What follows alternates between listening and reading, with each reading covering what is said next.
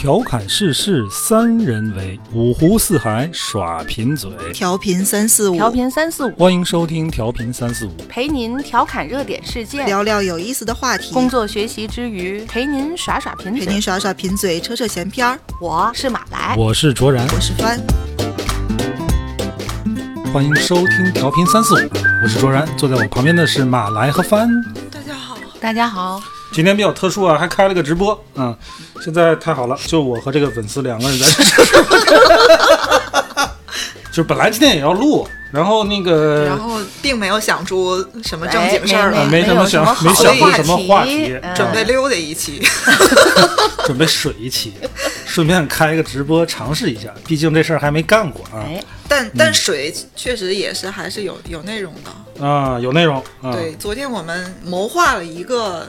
觉得不错的大主题。嗯，在好长时间之前啊，卓然买了一本专门记录妖怪的书，老厚了。对 对对。然后我们就发现好多我们误以为可能是什么日本的有传统妖怪了之类的，嗯，都是从咱这儿过去的。所以我们当初本来是想做一个为咱们自己家的妖怪证明这么一期内容，后来因为资料太多了，嗯，然后就一直拖到现在。呃，但是这本书整理的也不是很系统，它就是从各种古籍里面去摘录出来这么一个合集，所以我们打算把它系统的再统计一下。嗯，比如里面有一些哎昆虫系的，嗯，没想到吧，昆虫系 也能修炼成妖怪。嗯，植物系的、什么动物系的、飞的、水里的，我们想把它系统的分出来，然后专门做一个专辑。每期讲一部分妖怪专辑，对对对对对，这是我们昨天聊出来的这么一个想法。这个想法其实已经缩水了，呃，很偶然的看到这本书，反正我我的人设也是，就是经常去琢磨那些就没有卵用的东西。其实现这么说，现实生活中我也确实是这么一个人，就偶然间发现这么一本书啊，但没必要的那些事儿。哎，对。他最打动我的东西啊，还是这个情怀的。我们一提到妖怪啊，就是东方的妖怪，你肯定会想到日本的这种鬼怪啊、妖怪的文化啊，包括在日本的一些妖怪好像就挺有人情味儿的，动漫哎，动漫里边出现的这些东西。但实际日本的流行的这些妖怪，产自它日本本土的很少。嗯。在本地成精的并不多，大部分都是 从我们这儿从我们这儿过去的，不知道怎么过去的，反正过去了。这本书呢，作者叫张云，他整理了资料可查的，几乎是比较全的妖怪吧，得有六七百页它里边没有插图，全部是来自史料的一些文字，有点跟我预期的不太一样，就是它不成系统。嗯。嗯，咱们看到的很多像日本的妖怪，它形成 IP 啊之类的东西，它是一个成系统的、有故事性的。我特别期盼的咱们国家的一个大 IP 就是《封神榜》，但是这个《封神榜》啊，从咱们小时候就听评书啊，然后这个看各种电视剧、电视剧啊，至今为止没有一部让我满意。对，这两年这个有两部动画片儿，我觉得还。看着有一点往好处去的那个那个趋势，哎，对，是吧？但这个动画片儿，呃，还是比较架空的。它是从原著里面摘了那么一部分的基础，然后它额外的发挥了很多已经跟原著关系不大的东西。一个民族啊，它的史诗级的传说啊，是一个民族的根魂，嗯，对吧？嗯，你看很多就是外国，它没有这个东西。他先去编，你比如说像这个《魔戒三部曲》，嗯，而我们它本身就有啊，对吧？好几千年传承下来的东西，各种神啊、鬼呀、怪呀、妖啊，嗯，很长时间没有人去整理这个东西。我觉得这本书已经是做了很大努力了，他把能收集到的这种关于中国妖怪的文字的记载的东西，几乎是全部都收集到这本书里边了，很艰难。很简单，作者在书里边的自述说，当他一个人晚上在自个儿的书房里边写这些妖怪，他就感觉这些妖怪都出来了，都围着他看，看着他，看着他，哎，有没有我的故事？百鬼夜行吗？对，一点不恐怖啊，这个画面脑补很温馨，对对吧？我觉得是一件就是很有功德的事，对对吧？很有成就感，我很感动，所以我买了这本书。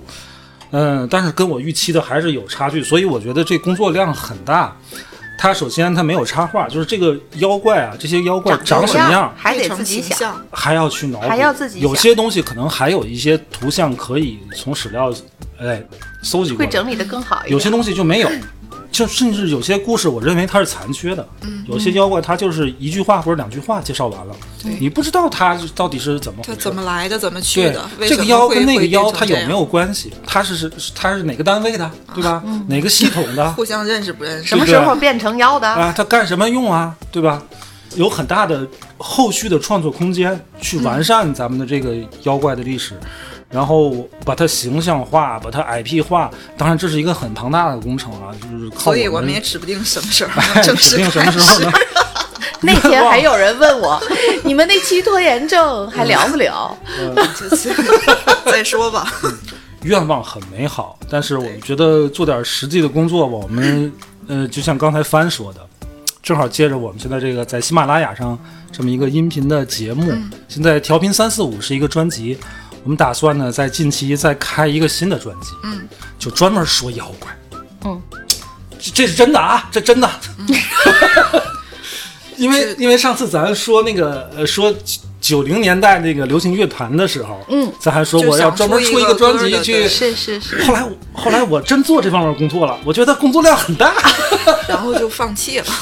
也没说放弃啊，慢慢就时间上不允许，慢慢来。嗯，啊，确实是这样，因为其嗯马来可能比我俩好一点，我们俩是那种自律的，就各方面都不是很那什么的人，就所以但是我没有你们涉猎那么广，所以需要给自己一点。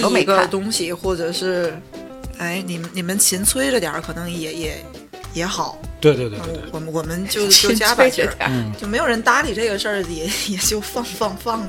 其实妖怪的故事啊，咱们从小都听，嗯，听话，咱们听话，大马猴捉你来了，让 你让，哎，都记，您说我害啥？干啥？你害啥？喏，一会儿老妖精捉你来了，小鬼儿打着。我觉得你们小时候可能会听的大马猴是个什么？比我小时候要听，的大马好一些。猴一直是是一个比较虚的形象，也不大知道具马猴啊体是个，大马猴，我上次是，哎，这书里我还真没大马没看这个肯定没有猴，这应该是个大马。猴是什么，知道吗？啊我，我上次听谁讲，大马猴是狼到狼底，到底是个猴还是个是狼，这不挨着呀。在东北啊，管这个大马猴叫狼，哎啊不管管管狼叫叫大马大马猴哦哦 哦。但是你知道我小时候听，哎，大马猴逮你来了啊，你脑子里想象的是不是个就是一个就是长得特别恐怖的大猴。我也觉得是个猴对。我我会比较它偏所以熊再大点我看那个就是那个那叫什么？黑猫警长，啊。有一集石猴鹰，啊，哦，你就觉得那个可能能跟你那个能能对联系上号。起来了，尤其那个那个当当啊，对，再配上那个音乐，对对。特别恐怖，那是我童年阴影。我一直想象的就是个猴。儿。其实说到这个妖怪，因为我们是从事广告行业，所以会比较关注这些那个原创啊画的这这些人。嗯。所以我前年吧还是去年，前年买了一本，他画的是日本的妖怪，嗯他也是比较系统的整理了好多日本的妖怪，然后他自己创作的形象，嗯出了一大本的画册，叫《入夜时》。然后特别了不起的是，他还为这个画册配了一套文字，妖怪文字。我觉得那个真的很了不起。嗯，等会儿啊，有人有人按门铃，这在平时节目里面你们都听不见这个。我们之前其实聊过一期玄学的事儿，嗯那里涉及妖怪的东西不多。当时聊完那期，我有一个朋友就跟我说，他说好像是就是人到了偏中年的时候，三十五往上，啊，就好像是会大部分都对这方面比较感兴趣。对，就这到底是一个什么原因？我们也简单的讨论一下。好像年龄越大越开始就是不管是可能会神学还是玄学，就开始会想找这些东西。嗯确实是我反反正是别人我不知道，我现在这个岁数刚好就到了翻说的那个吧，就是已经开始去觉得想想想信想去。嗯，就我个人来说，之前是没少做亏心事儿吧？你这个论调就很奇怪。帆刚才说了，上了年纪都会这样，你难道不信吗？你就回想我还，我还没上年纪，所以你还不信？其实你比我信，其实你还会不不信跟信仰是两回事儿啊，信跟信仰是两回事儿。对对这个，这倒是。我信是信，但是我不求，对，嗯，你明白吗？比如说你说我信佛吗，我信，嗯，我相看见一个庙，我要进去了香会磕，遇到了头进去我肯定会嗯拜。这是一个敬但是你说畏的事儿我。求个什么东西，我从来不求。就是好像这个人啊，在年轻的时候，你忙于你工作也好，家庭生活也好，你根本就很少有空闲的时间，嗯，你没有闲下来的时候，总总想的是我我的命要运创造，我我哎，我自自己在我自己手里，我去掌握我。命由我不由天。哎，就是就 对，就是这句话。年轻时总总比较哪吒。等到了等到了我现在这个年龄吧，嗯就很多事我命由天不由我。经历过的，嗯可能会有一点还有一些东西是我哎，你完全就是无力感，有宿命感了，开始。，就觉得好像心里头有点空落落的，又想改变，可能又觉得自己可能以自己现在的能力就一点办法都没有。所以，所以开始寻求一点心理，哎，是慰藉还是慰慰藉？慰藉，慰藉慰藉，寻求心理慰藉。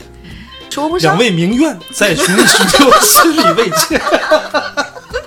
你说，你看咱们刚才说那个妖怪的那个，在我的认知里边儿，从来在我小时候，妖怪从来没有像现在咱们聊起来的时候，大家都很兴奋，觉得它可爱。觉得这么可爱，因为我小的时候是没有看过那些动漫的，嗯。没有那个那个环境去看到那些东西，所以妖怪对我的认知就叫妖魔鬼怪，都是吓人的、嗯。不好的，就是在小的时候的认知，就是不哎正经的那些东西。就是坏的，会害人的，就比如画皮里的那种 那种那种东西吧，就都是、都是坏的。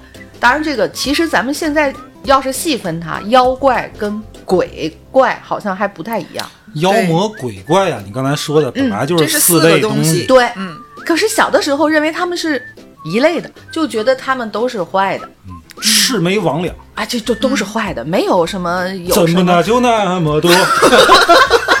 直播呢，大哥。一方面是你经历经历了一些事儿之后，会觉得有一种无力感，有宿命感；另一方面，就昨天卓然聊了一个科学方面的事儿。哎，对，对大伙儿听听这个科学到最后无力到什么程度尽？量用简短的、简洁的表达方式，因为他给我们俩解释一下听的和看的那个视频，我们俩完全不是很明白。人上岁数就关注科学、量子力学啊，这是一个有文化的老人。嗯，就是你甭管哲学也好，科学也好，最后你可能到尽头都是神学。对你说，呃，宇宙第一动力那是什么呢？牛顿也解释不了，说上帝踹了他。爱因斯坦也放弃了。我看的一个很著名的实验叫双缝干涉实验。呃，就是早期科学家他们说这个光到底是粒子呢还是波，然后他们就做了这么一个实验：一个光子发射器在一端，另外一端呢是一个屏幕，屏幕跟光子发射器之间呢放了一堵墙，拉出来两条缝，这个双缝，光子发射器就发射光子。如果光是粒子的话，那它穿过两条缝投射到屏幕就是两条道，它直线传播嘛，对吧？如果光是波的话，嗯，它通过两条缝之后会发生干涉，嗯，投射到屏幕之后呢是不规则的斑马线，然后他们就做这个实验，发现实验多次都是斑马线，哎就证明 这个光是波。嗯，那些认为光是粒子的科学家就不甘心，就又做了。就说咱这样啊，这个光子啊，咱采取点射，对，一个一个发射，哎，因为你这个光子是一个一个发射过去的，它不可能一个光子同时穿过两条缝吧？嗯，所以呢，按照道理应该投射到屏幕上是两条线，它不是穿过左边的缝就穿过右边的缝嘛。可是投射到这个屏幕上还是斑马线，然后这个事儿就很费解了，对吧？因为我的光子是一个一个发射的，按道理它不是通过左缝就是通过右缝，然后最后投射到这个屏幕上成一条线。可是现在现象是成一个波，难道说它在通过缝的时候，自个儿一个光子分裂成两个，然后自个儿和自个儿发生了干涉吗？科学家为了解释这个原因呢，就在这个缝的这块儿啊，加装了一个探测器。他们就想看一看这个光子通过缝的时候到底是一个什么样的状态？难道真的分裂成两个光子了吗？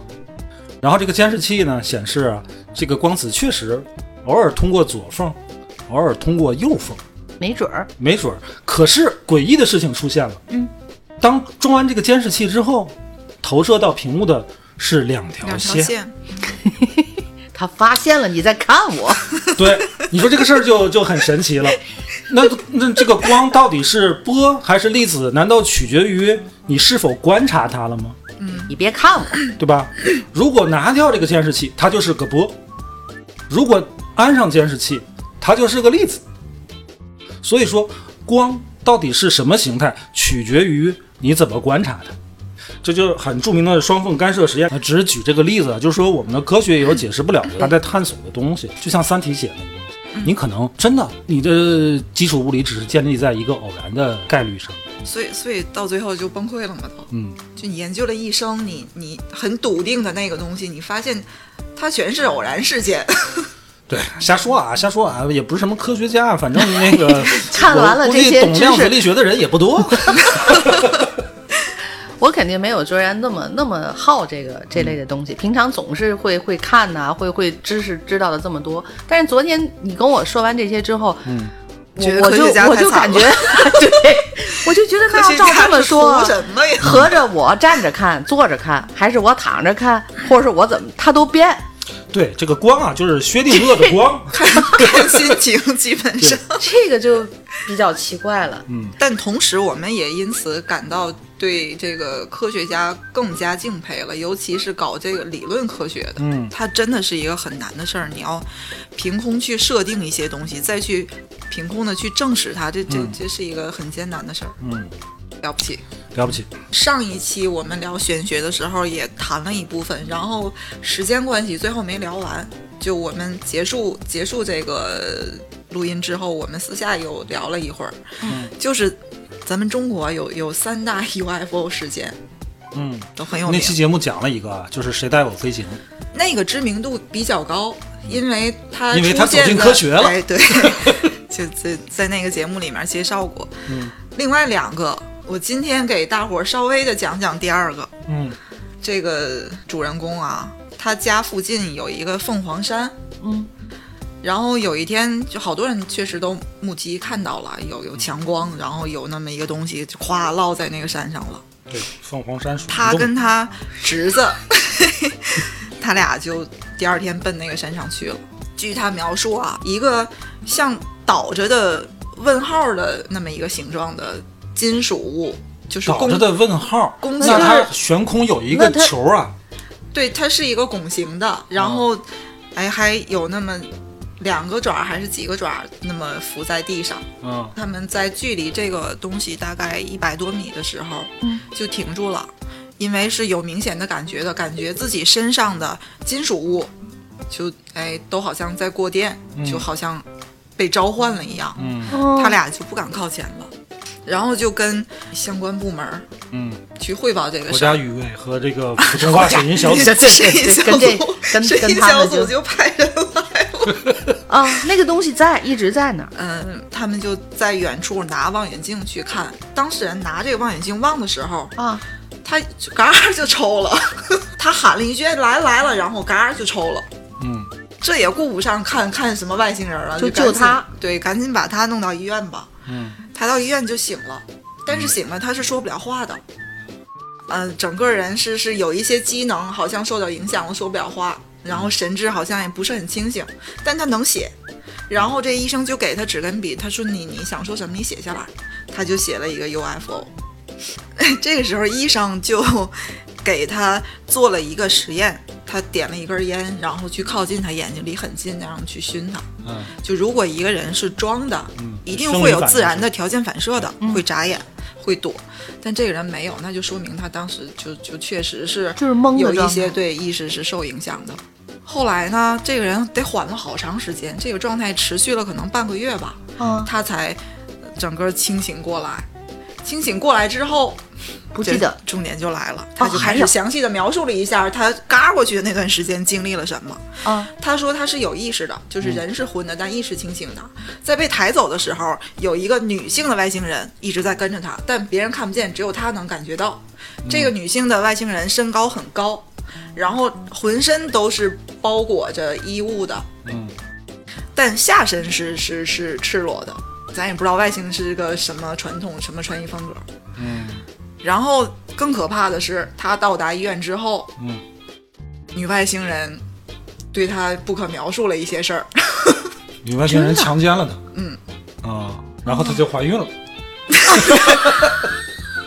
然后，然后这个从从医院不就又把他抬回家了吗？嗯抬回家的晚上，呃，他媳妇儿还在床上呢。然后这个女外星人又来了，穿墙而过就来了，而且他媳妇儿又是感觉不到的，只有他知道。又 这个情节我在一些日本爱情动作电影里他那个状态可能是比较像鬼压床，你知道吗？啊就又是人醒不过来，但意识是有的，哦就又被侮辱了。哦，然后呢？啊，这回被侮辱的时间还挺长，据说。哦，那说明他可以了。直播呢？啊再然后就外星人都干得过。外星人就走了，再然后就没有然后了，就啊连飞碟什么的都走了，人家走了。这个这个事儿又又又过去了很长时间。有一天，他突然那个熟悉的嘎过去的感觉又来了。这有一天晚上，就这个感觉来的时候，是男外星人来了。哦男外星人好像是在在用意识跟他交流，他是能听到这个人说什么的。说什么呢？他说：“你跟我走。”然后他就跟男外星人一块儿穿墙出去了。崂山道士，出去之后，他们又到了山上，嗯然后这个男外星人就跟他说：“呃，我们我们来，就是是是要来有三个侮辱你，哎，对，有三个目的。嗯第一是他们是是木星还是哪哪个星的？木星他说他说我们这个星球，啊，嗯，有彗星要撞过来，啊所以我们暂时出来逃个难，在你们这儿。那就是还还还在凤凰山上。呃，然后第二个目的是我们也想考察一下地球的你们的这个情况。嗯第三个目的就是要带种回去。确实，确实是就就要专门过来侮辱一个人。但他等于不是不是这个外星人的生理结构和人类一样，你还还穿衣服呢吗？对吧就不穿裤子而已就是长得、啊长得不一样，长得不一样，但是是身体结构哎一样对，嗯，起码是生生殖系统，反正是差不多吧，可以说。啊。然后呢？然后，然后，而且他还告诉他，就是得六十年之后，咱也不知道他们孕育个 孩子，不容易。还能出来。得六十年，就我们那儿会有一个农民的后代，就是是你的六十年啊，这是这是哪哪年的事儿啊？呃九四年。哎呦，你知道这个这个事儿悬在哪儿吗？九四年真的有彗星撞撞，撞木星。，对，据哦据观测到，确实是在撞。可是他一个农民是不可能知道这个事儿的，当时。嗯但其他的情节我我不太好说了就，啊，你看有人问啊，那没说下体验吗？说了说了说了，啊其实说了，对，但我不知道节目能不能播。对我们直播也能打逼的，我我就算了，我们不说啊。我我我简单用用没有敏感敏感字儿的 说一下吧。就是他爽爽爽爽，他自己说，在医院的时候就是嗯是是不怎么不怎么好，哦，就是回家以后很很迅速，然后感觉也不怎么好。嗯但是回家之后，然后时间也很长，嗯整个也状态也很好对，对状态哦很好。然后还有一个重点是，他媳妇儿在很多年之后、啊接受采访的时候说。啊，这个人姓高吧？大概我忘了，嗯就就就算他姓高吧。他媳妇儿说，老高自从这件事儿之后，身体就不大行了。毕生的功力都 都献给了木星人。哦，对，这这就是咱们三三个 UFO 的传说里的第二个，我我觉得很离奇。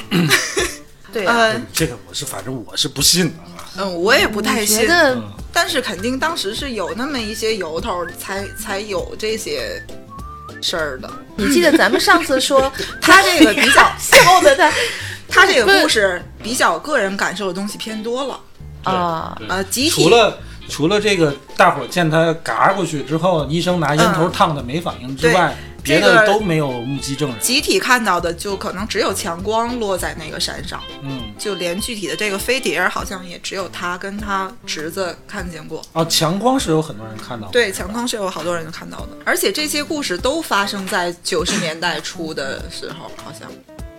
说实话，我是不太相信有 UFO 外星人之类东西。我小时候很信，你不信有外星人？我不信，不信外有外星智慧，也都不信。我不信，我真的，我我看完那个大刘那个《三体》之后，真的我有很多共鸣。刘慈欣在接受采访的时候就说：“咱们都在惧怕比咱们更高等的外星的智慧生命，嗯，对吧？嗯，但其实比这更可怕的就是浩瀚的宇宙只有我们。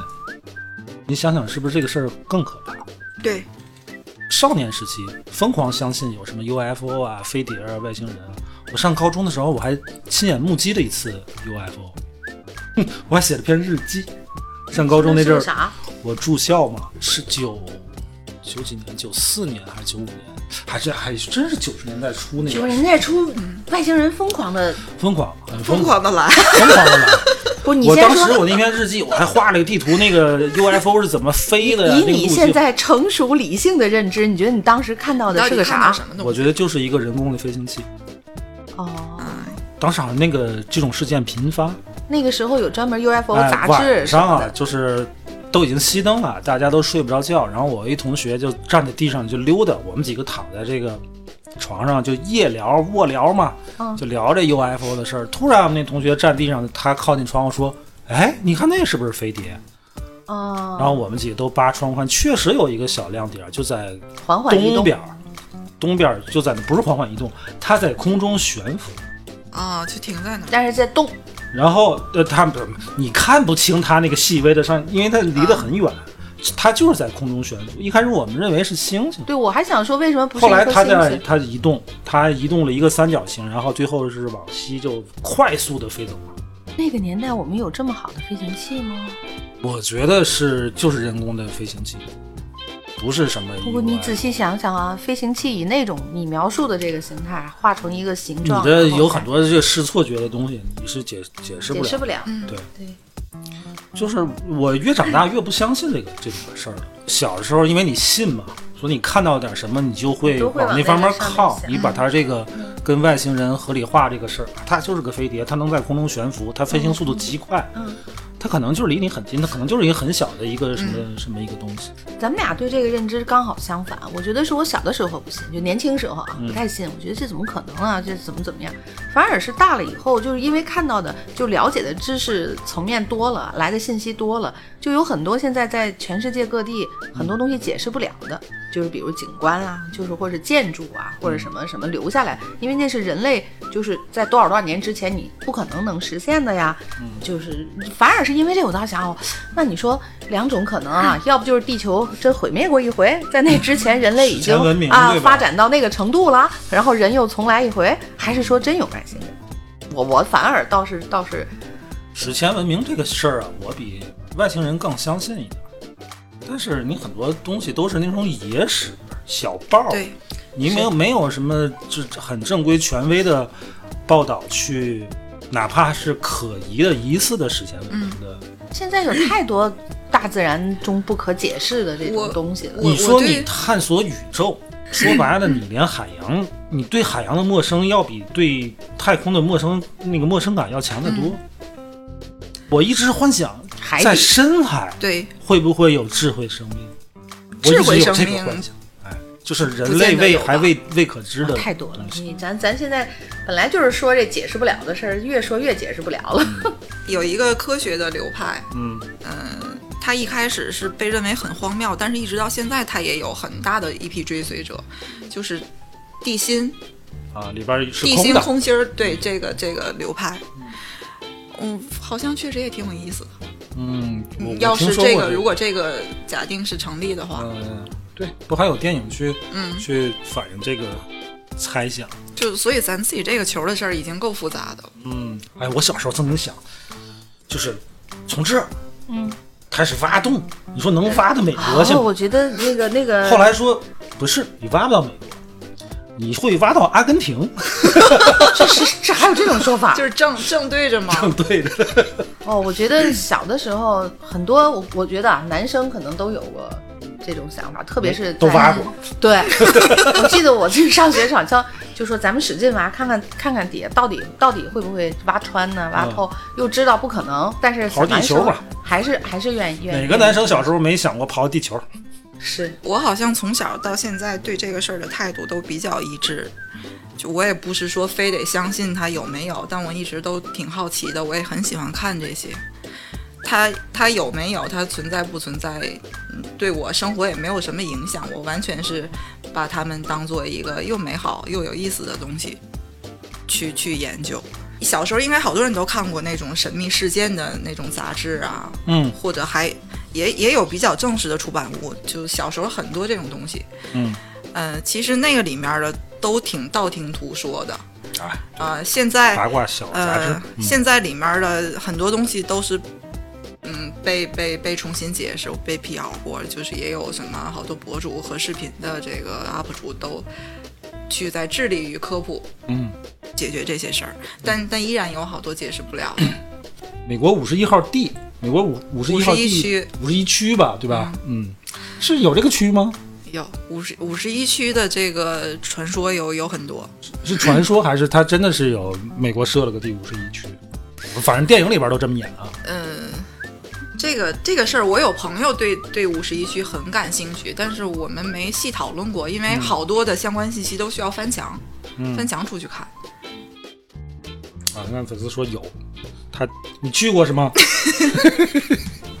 呃，前几天我看了一个视频，他他说的是他关于外星人这个事儿啊，他截了几段儿，呃，采访的视频，分别是奥巴马跟川普，嗯，嗯，他截的这个视频的采访的前后语境我也不知道，反正当时问的那个问题就是说。啊，你是不是手里真的有资料，就是跟外星人有关的，或者是，嗯，你们确实去研究这个事儿，你手里有资料是详细描述了进展到什么程度的，嗯，然后，然后他们俩都分别用开玩笑的口气承认了，啊，我们啊，对，就就是有每个总统都都有两套资料，一套是什么，一套是这个外星人。然后还有那个俄罗斯的谁我忘了，就是也是哪哪个领导也也说过这个问题，就是他们他们都统一了口径，嗯，说我们确实就在研究这个事儿，也确实有。那咱也可以说，咱就说史前文明，咱咱我们就获得了史前文明的密码。但是我觉得它有可能就是一个外交烟雾弹。嗯，有可能。它其实是一种军事威慑嘛，渴望借助外来科技的力量提升你本国的科技或者军事水平。你站在外星人的角度想想，凭什么？怎么有可能嘛？对吧？我既然我的科技水平、军事力量比你高，我为什么要帮助你？嗯，我今天再给大家分享一个，这不算鬼神，但算玄学的事儿吧。嗯。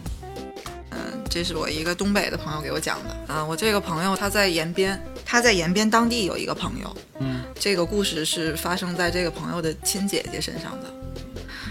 他姐姐有一天在路上遇见了一个特别富态的老太太，就问路啊，去哪儿哪儿哪儿怎么走，然后他姐姐就是挺热心肠的嘛，就直接把老太太带过去了。哎，这别老太太也没有那么老，反正就就就大姨吧，大姨啊，大姐。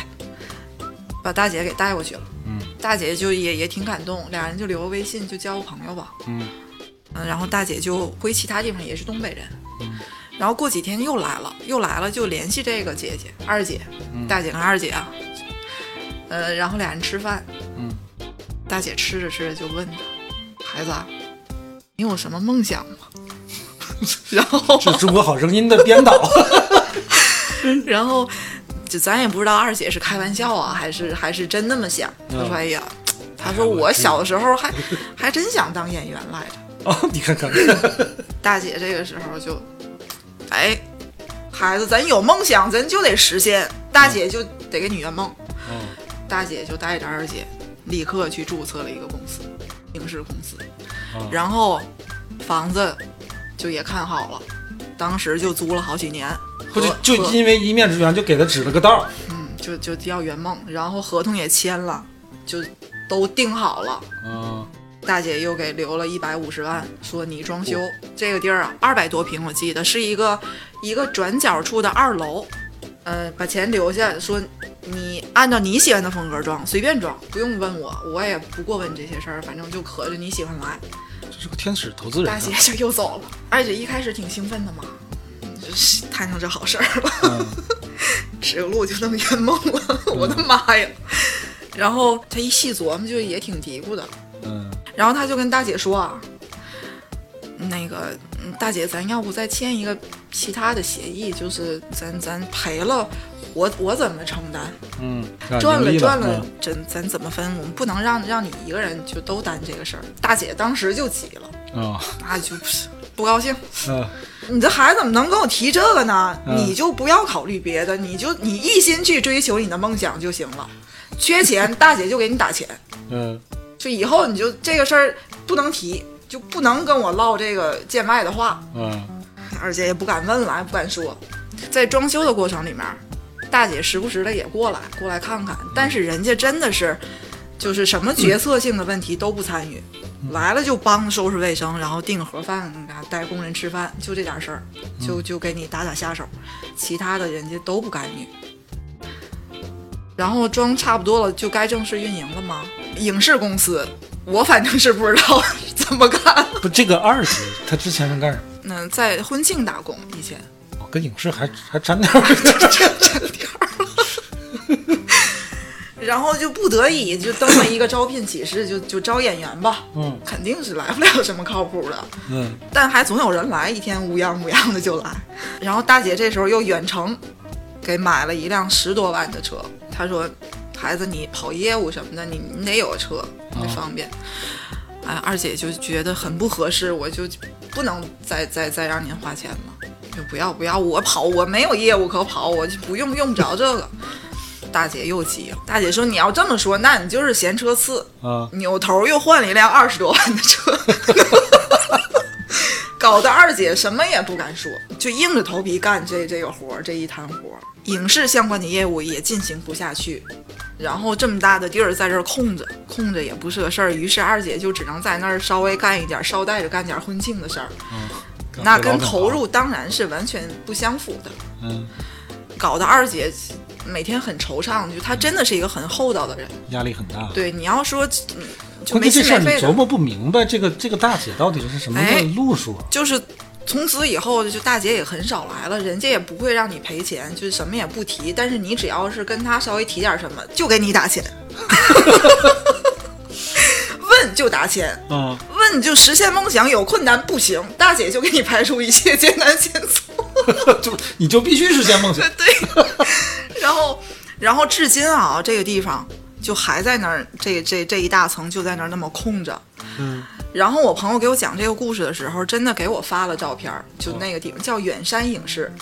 然后我我还去查了一下，还真有这个公司，哦，就是确实是在那个时间注册的这么一个公司，名字看起来就是是两个女的的名字。嗯，然后大姐跟二姐对，你知道，你说我听完这故事，第一个反应就是，我这叫个啥事儿啊？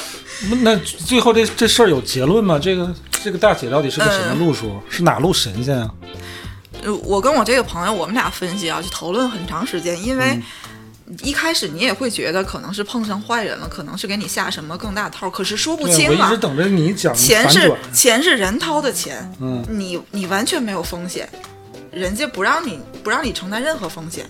现在唯一的负面东西就是二姐的精神不太好了，对，就是比较抑郁。这个事儿，我我花了那么多钱，嗯，然后我朋友给我的最终的这个，他们认为听起来还比较合理的解释是，这个大姐肯定是家里干什么大买卖的。这个东北人也也比较讲究这这，些对呀、嗯、他可能是需要破点财。，对，可能是啊，就当年，嗯，请哪个大师给看了，大师指点他，你得往哪个方向、啊，你碰上一个大概什么什么样的人，可能这都有详细要求，然后你就得往他身上破这个财，啊，对你对你今年往后可能就会比较好，可是对二姐不太好。对但只是对二姐不好，你换个人就未必，你说你你你。我觉得这种事儿你换我我也不行啊。你你换正常人，肯定是连连接都不敢接这个事儿。啊，我肯定不会往好。但有了这个故事作为前提，同学们以后你们要碰见问路，然后问完之后还问你有什么梦想的大姐或者是大哥，尽管说，你就想好了，搞点实际的东西。这是一个间接玄学。对，是吧对，是我们推测它玄，但实际到底怎么回事，现在也没有结论。《山海经》相对来说，有好多大家不认识的字儿哦。你个文盲，你就没有语文老师，你拿过来吧。我看什么？念啊，念啊，去去吧，我那天查了一个是什么？咱那天查就叫恶逆。逆，哎，你知道什么叫恶逆吗？等我想想啊，是说恶，你知道怎么写吗？是口字边的那个，恶，鳄鱼的左半边，鳄鱼的左半边，右边是个鸟字儿。嗯，恶，逆呢是一个木字旁，旁边一个这个这个泥瓶的泥的右边，我的天，恶逆。咱先先说这个恶字就是鳄鱼的鳄，嗯那左半边加一个鸟。嗯咱先说这个左半边也念鳄，嗯就指血盆大口哦，啊，你知道了吧？所以你加一个鱼，鳄鱼的鱼就是血血盆大口的的鱼对吧？加了个鸟加个鸟就血盆大口的鸟就是大嘴的鸟。哦逆呢，就是斜着眼睛瞪两个字给你解释完了，你想想，就像那种特别厉害的那种猛禽，嗯还斜着个眼儿，哎，瞪你。这也是这本书里的。呃，不是，这是我查，哎呀，我这东西我一我一查一较真儿啊，就没边儿了，这是就搂不住。我我在查一个什是李么，白，呃，什么，哎，这呃这个是这个词是李白哦造出来的。哦这两个字都有啊，哦恶和逆都有，把它组成一起是李白先造出来的首先用的，对吧？李白给我们的真的文化做出了巨大的贡献。其实就是关于中国妖怪这个事儿呢，还有很多人在做这方面的工作。我前段时间除了买了这本书之外，我还发现了一个网站，叫这个知妖知知妖啊，知妖网，它也是在收集所有的这个嗯中国的妖怪，以中国为主吧，但但是就是更没有系统了。没有没有系统的东西。现在很多大部分人做的工作都是在去收集文字的方面，就是文字，然后去有一些插画师啊，他画工非常好，但是我总觉得有一些那种插画风格不是我想象的中国妖怪的。这个东西过于美感、过于写实都不好。过于美感、过于写实、过于这种日范儿、嗯，过于美范儿的美漫那种，我觉得都不是中国的东西。但是我也没想好，应该这个东西应该画成什么样，它的形象是什么样的。中国工笔加上一些对，还是工笔对，随手翻一个妖怪的故事作为结束啊，今天差不多了啊。我一翻就翻着了一个老朋友啊。为什么说老朋友？因为这这本书我第一次买，第一次随便翻就翻到这个，这个妖怪叫宾马。关于他的这个记录很少，他出自唐代师道士的《法院珠林》。他说这个这个东西叫宾马，就打仗的时候，三军里边有各种精灵，名为宾马。宾就是宾客的宾，满就是满足的满。这宾满长什么样呢？长得如同人头，没有身子。你想象一下，就是一颗头没身子，也不知道它是怎么个这个状态待着啊。赤色的眼睛，看到人它就会旋转。啊，哦，喊他的名字，他就会离去。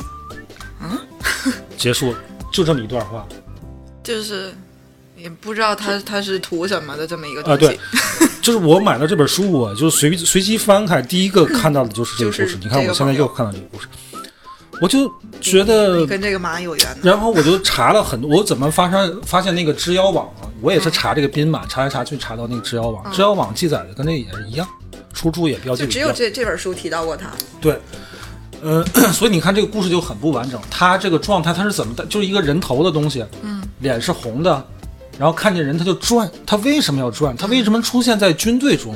他在军队中起到什么作用？为什么人喊的时候他会离去？这个背后有什么他跟故事？军队又是对他他我觉得他是会不会是在部队里边，他是一个类似于战魂的那种东西？他也不害你，也不跟你玩儿，啊反正他也不害你，就啊走了。他不不跟你玩，那可是，一喊他，他就会就走了。走他就他就走了，见到人他就转，你还不能喊呢，喊他他走了。